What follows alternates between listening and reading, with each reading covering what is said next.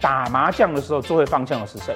就是准备胡大牌的人，因为他要努力去凑那个胡同，那凑都凑不到。旁边那些呢？哎呀，只要有牌就可以胡的，他就没有这样的问题嘛。啊，牌进什么就吃什么。有的时候我们在看那些据说所谓大格局的人呢，哈，往往他其实更痛苦。